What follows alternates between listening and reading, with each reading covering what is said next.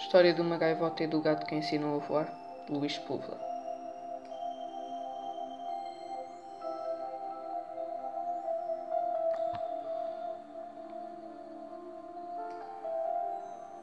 Sorbas permaneceu ali a contemplá-la, até que não soube se foram as gotas de chuva ou as lágrimas que lhe embaciaram os olhos amarelos, de gato grande, preto e gordo, de gato bom, de gato nobre, de gato de Porto.